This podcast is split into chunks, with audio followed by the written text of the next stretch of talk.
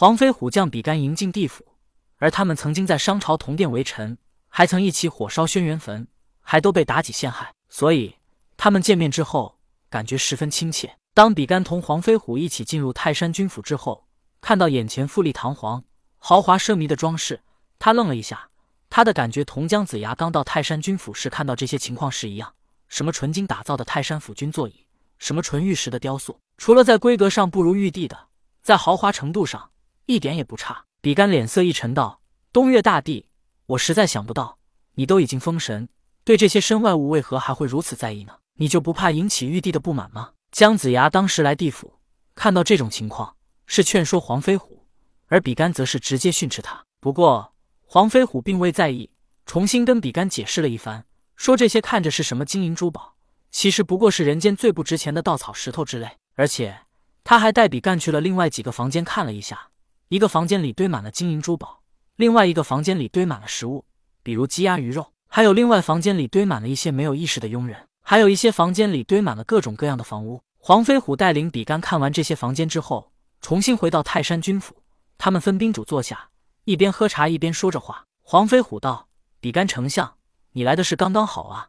现在真是要愁死我了。”黄飞虎正说着话，几个黄金力士搬着几个大箱子走了进来，还拿着一个名单。一个黄金力士说道：“大帝，这几箱金银珠宝是张三和李四的，现在房间都堆满了，实在没地方放了。”敢问大帝，现在这些要放在哪里？黄飞虎不耐烦的摆摆手道：“就先放在这里吧。”黄金力士放下箱子出去了。黄飞虎又说道：“丞相，你看，我就跟你说，在地府最不值钱的就是这些金银珠宝。”比干一愣，问道：“这是什么情况？”于是黄飞虎便跟比干说了上一次姜子牙来的情况，说姜子牙当初和他见到富丽堂皇的泰山军府跟他一样。姜子牙上一次灵魂来到地府。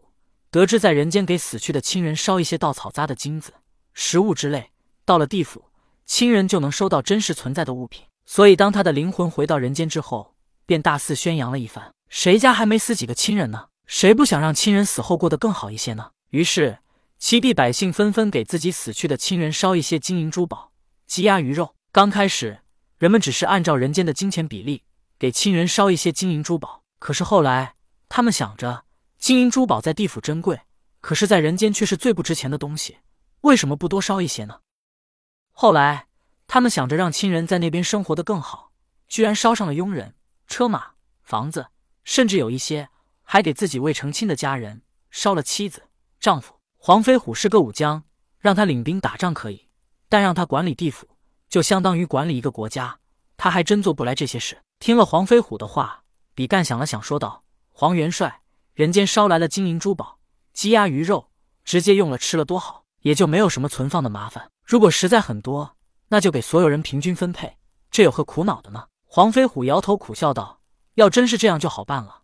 可是他们在烧这些东西的时候，上面都写了死去之人的名字，谁的就是谁的，包括我作为地府东岳大帝，这些东西我都得不到，更无法使用。这是地府的规则。”顿了顿，黄飞虎又说道：“其实最让我头疼的。”还不是这些东西无法被旁人使用，而是我根本找不到他们的主人。说着，黄飞虎指了指黄金力士刚刚搬来的几箱珠宝，说道：“你看这些，本来是张三李四他们两个的。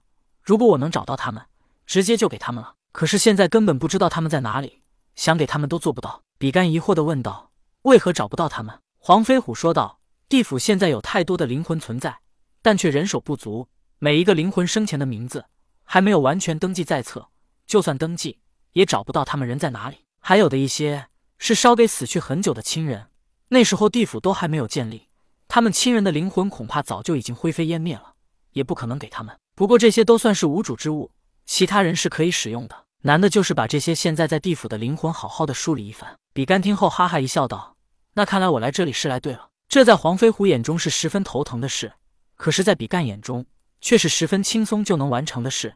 当年他为丞相。”做了太多这样的事，于是比干便说道：“黄元帅，现在麻烦的并不是人手的问题，地府这么多灵魂，有太多人可以用了。